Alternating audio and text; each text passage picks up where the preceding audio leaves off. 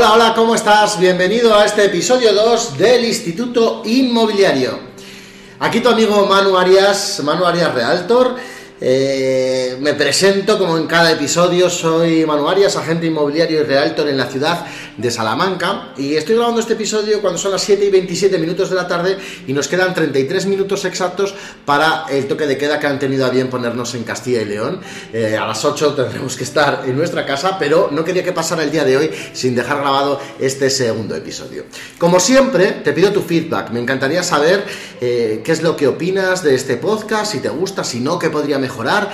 Mm, tu opinión para mí es muy importante porque lo que quiero hacer a través de él es comunidad, gente a la que le guste el mundo inmobiliario, gente a la que le interese o también gente que quiera aprender sobre este mundo, pues porque, pues porque a lo mejor está trabajando en una agencia y, quiere saber experiencias e historias de los demás. Al final quiero que sea un podcast de historias, quiero compartirlo contigo, quiero que seas tú también, eh, que sea parte de él. Por ello te pido si lo deseas, que me sigas en Instagram, donde soy muy activo, arroba manuarias barra baja barra baja realtor, eh, también en otras redes sociales como TikTok, me puedes encontrar con el mismo nombre, o mi página de Facebook.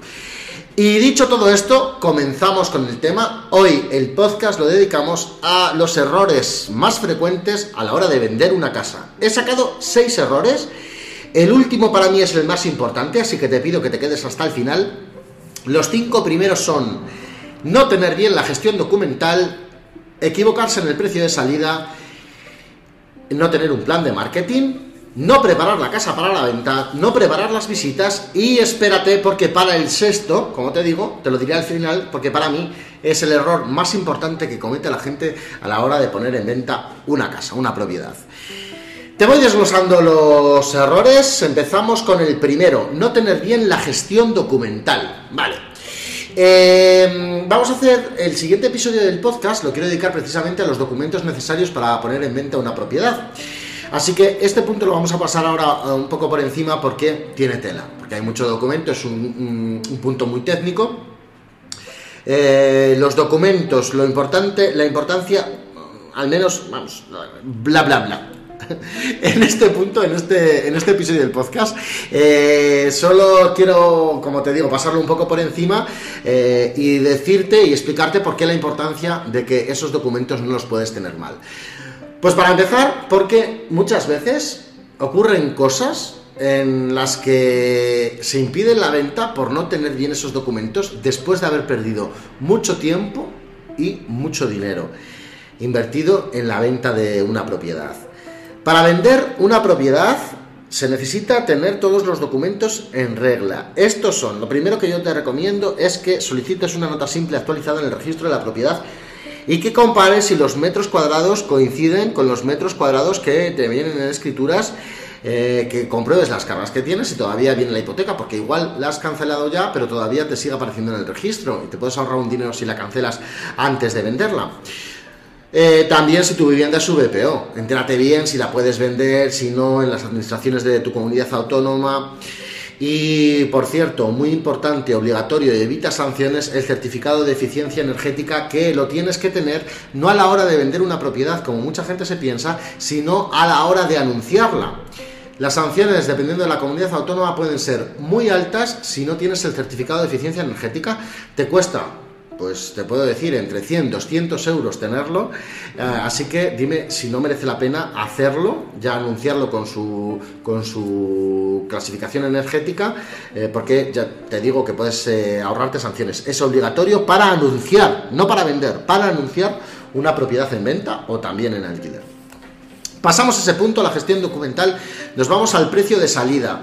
¿Por qué? Y este, este es un punto importantísimo. ¿Por qué es importantísimo eh, acertar con el precio de salida de una propiedad? Pues mira, porque a todos nos llama la, novedad.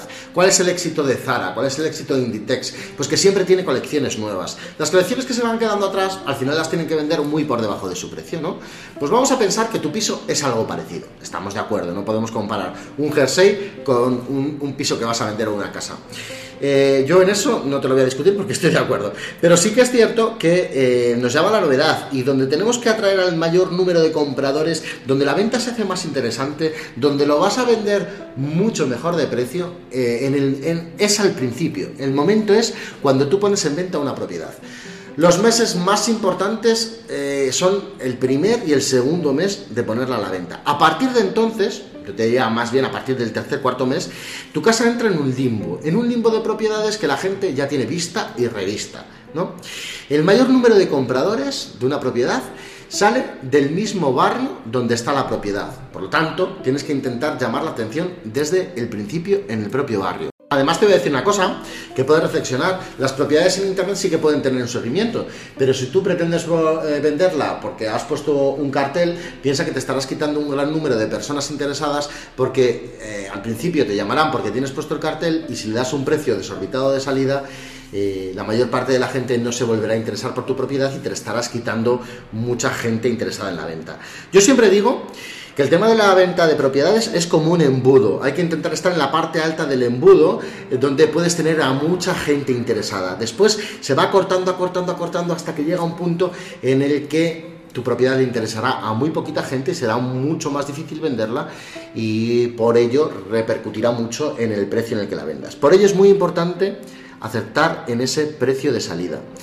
¿Vale? Eh, por cierto, para poner el precio de una propiedad, también haremos un episodio especial sobre poner el precio para la venta de una casa.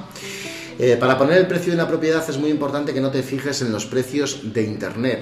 Piensa que los precios de los portales inmobiliarios son los de las propiedades que no están vendidas, ¿vale? Tendrás que analizar una a una y ser muy objetivo a la hora de poner el precio y mirar cuánto tiempo llevan en venta, ¿vale?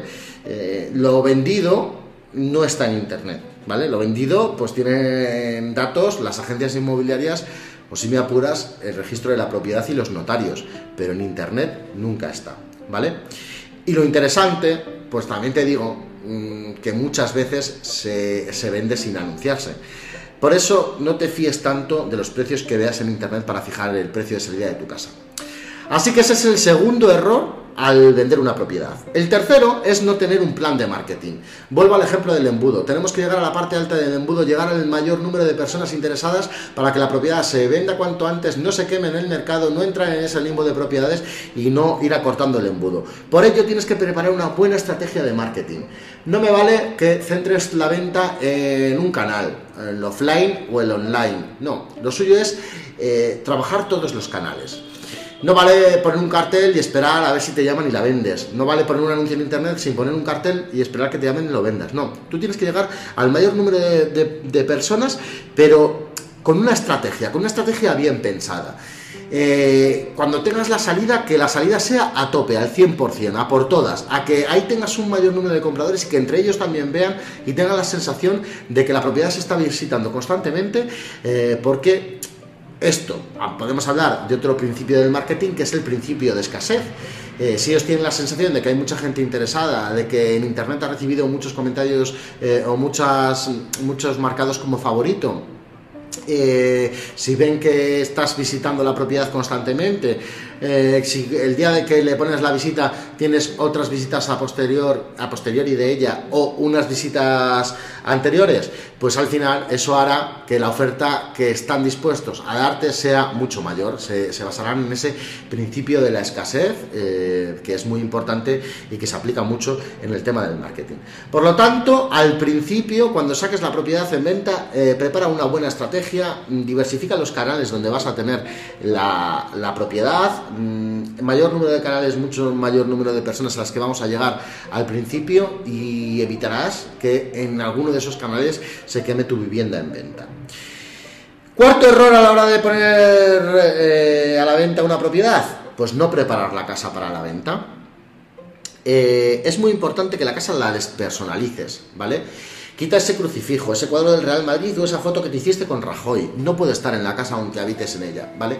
Eh, tú piensas que los compradores se quieren imaginar su vida en ella, no quieren ver tu vida en la casa. Ellos se quieren imaginar cómo de felices serán viviendo en su nueva, en su nueva propiedad.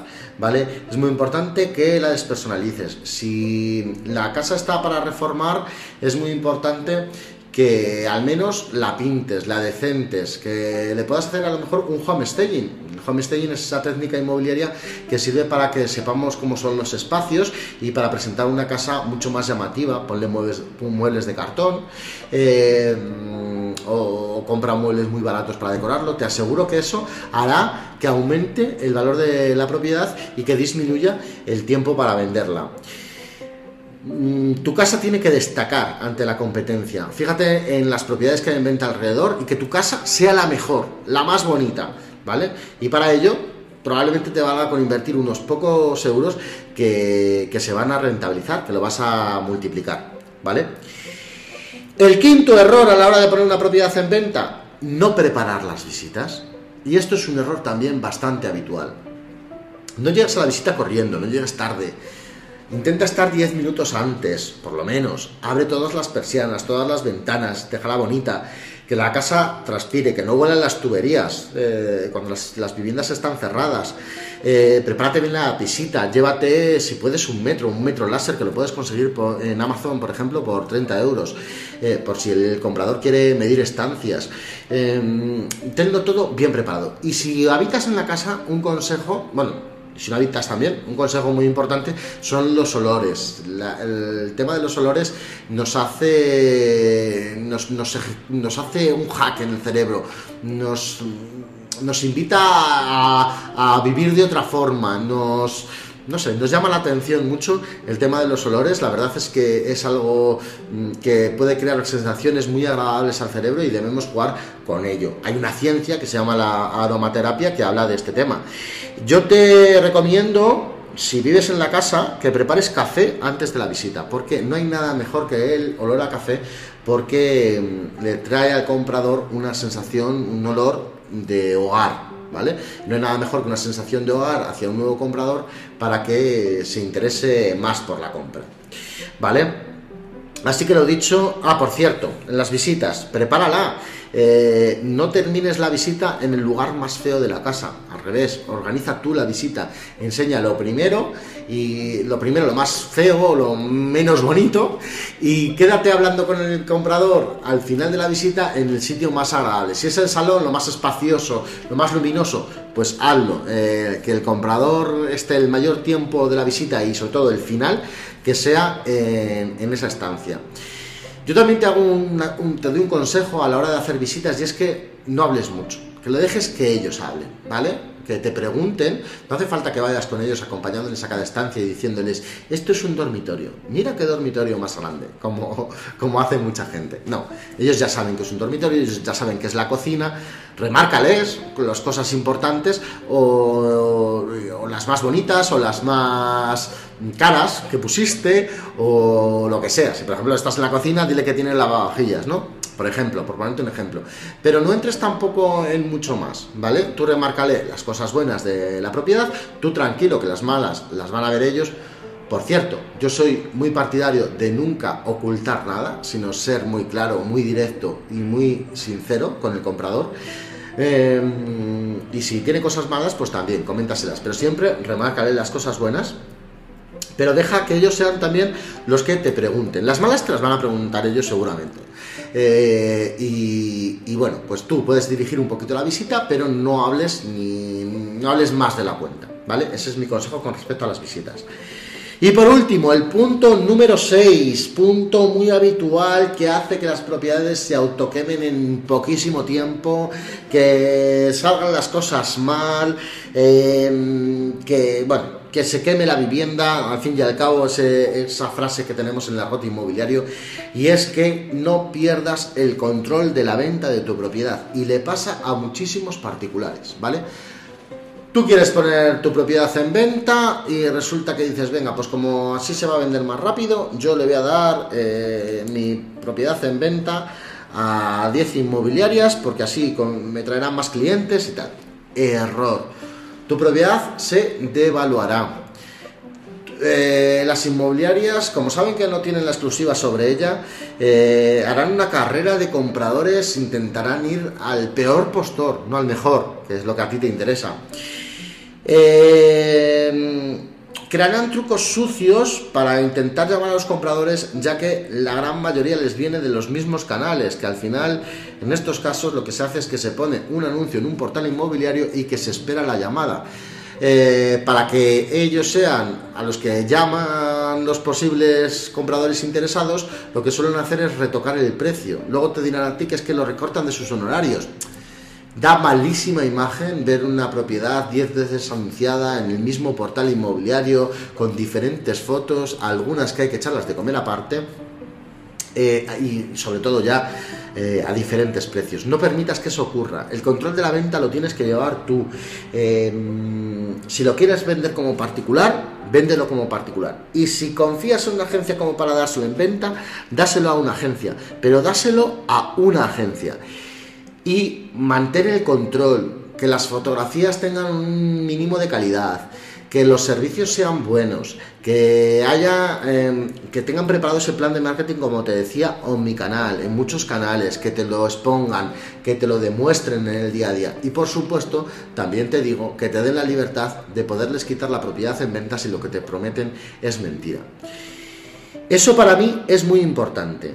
De verdad, da mucha seriedad, mucha seriedad el hecho de ver solo un anuncio en internet y de que solo una persona o una empresa maneja la venta de una propiedad. Eso de cara al comprador es muy importante. Lo primero también porque esa inmobiliaria se debe preocupar de tener toda la documentación bien. Eh, si tú le das una propiedad exclusiva, va a mirar la nota simple, va a mirar las cargas que tiene, te va a ayudar con respecto a cómo puedes eliminarlas o no, siempre y cuando estamos hablando de que estés trabajando con una inmobiliaria profesional. Esto puede ser otro capítulo del podcast, cómo elegir una buena inmobiliaria. Pero bueno, yo voy a dar por hecho que conoces a alguien y que crees que es profesional y que vas a delegar en él la venta de tu propiedad. Bueno, pues si al menos ves que no es tan profesional como, como todas estas cosas que yo te estoy contando y que no hace todos estos servicios, no te los presta, eh, pues al menos mm, que tú puedas llevar el control y que le puedas decir, oye, mira, quiero que me saques el certificado de eficiencia energética, por ejemplo.